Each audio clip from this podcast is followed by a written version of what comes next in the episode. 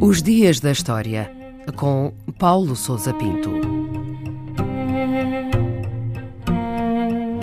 17 de setembro de 1978, o dia em que foram assinados os Acordos de Camp David entre o Egito e Israel.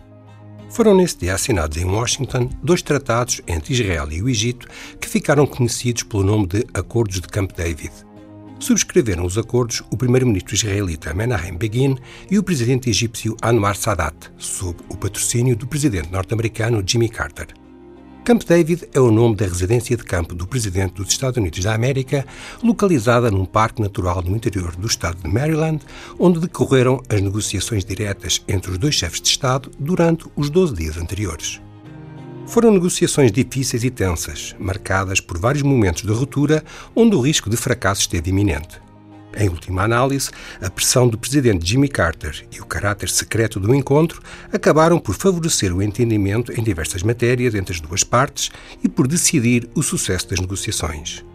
No dia 17, finalmente, Israel e o Egito assinaram dois acordos. O primeiro dizia respeito à questão palestiniana e o segundo colocou um fim no conflito que opunha os dois países e que se arrastava há várias décadas.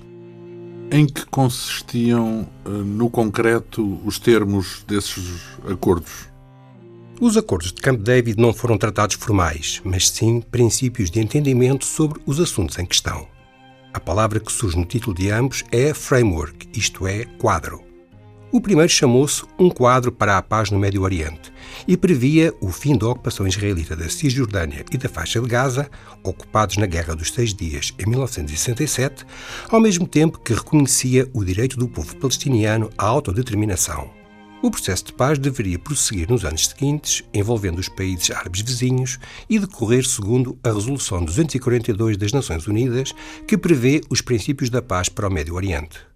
Quanto ao segundo acordo, estabelecia as linhas gerais de um futuro tratado de paz entre Israel e o Egito, incluindo a devolução da Península do Sinai ao Egito, a criação de um quadro de desanuviamento na fronteira e o estabelecimento de relações diplomáticas entre os dois países. As linhas gerais deste acordo foram formalizadas em março do ano seguinte, com a assinatura de um tratado de paz definitivo.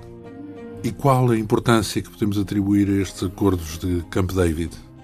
Os entendimentos entre Israel e o Egito, obtidos em Camp David, foram a primeira iniciativa de paz que obteve resultados visíveis no conflito que opunha o Estado judaico aos países árabes vizinhos. O primeiro passo para o desanuviamento foi dado por Anwar Sadat, quando, em 1977, quebrou o gelo e fez uma viagem a Israel, tendo discursado no parlamento israelita. Apesar da profunda desconfiança mútua e da complexidade e delicadeza dos assuntos envolvidos, foi possível avançar para um encontro entre os chefes de Estado dos dois países. Os acordos de Camp David suscitaram controvérsia, uma vez que excluíram a participação de outros países árabes e dos próprios palestinianos e deixaram de fora várias questões relevantes, como o Estatuto de Jerusalém e a situação dos refugiados palestinianos. No entanto, a sua importância não pode ser minimizada, uma vez que permitiu outras iniciativas para a paz no Médio Oriente e, sobretudo, mostrou ao mundo que era possível resolver um conflito profundo por via do entendimento e da negociação diplomática.